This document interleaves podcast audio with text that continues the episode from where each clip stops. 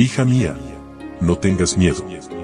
Un devocional que te ayudará a aliviar tus preocupaciones, mientras aprendes a vivir en la paz del Dios Todopoderoso.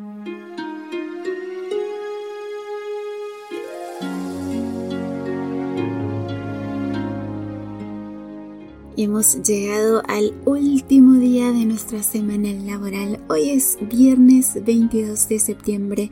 Mi nombre es Analia y qué gusto volver a saludarte y que juntas podamos compartir nuevamente este que es nuestro espacio, nuestro devocional para damas, hoy con el título Un Padre Intercesor.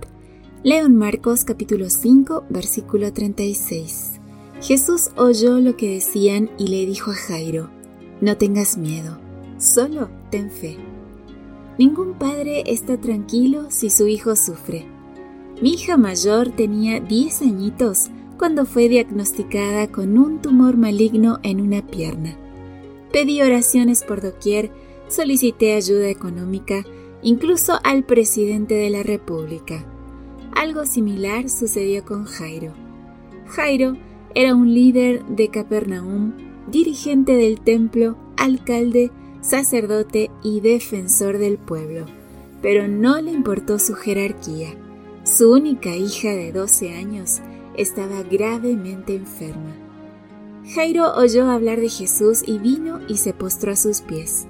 Le dijo a Jesús que su hija agonizaba y Jesús lo acompañó a su casa.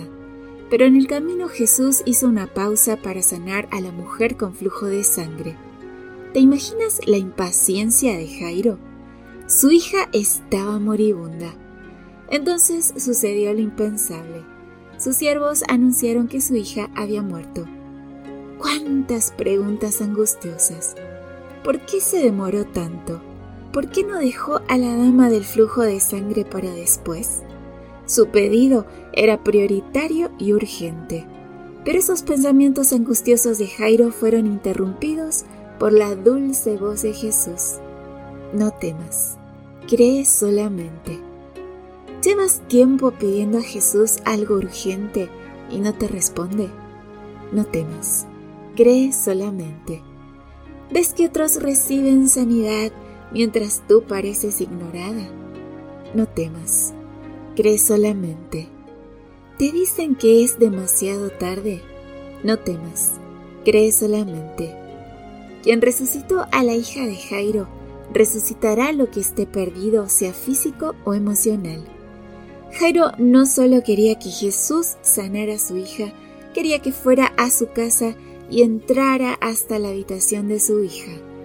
Acostúmbrate a invitar a Jesús a tu hogar, a la habitación de tus hijos. Por la noche, al comenzar las guardias, levántate y grita, Vierte tu corazón como un torrente en la presencia del Señor.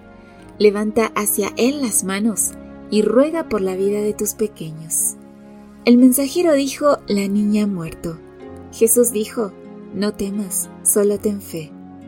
Jairo debía decidir entre la voz de la tragedia o a la voz de esperanza.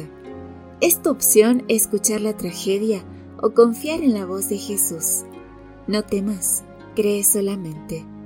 Así como Jesús resucitó a la joven hija de Jairo, puede resucitar lo que esté muriendo en la vida de tus hijos.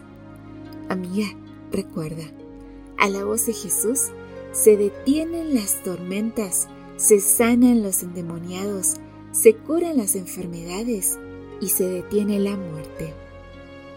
Que tengas un precioso día con Jesús. Gracias por tu compañía de mi parte. Un abrazo muy fuerte, yo te espero mañana aquí primero Dios en nuestro devocional para damas. Bendiciones.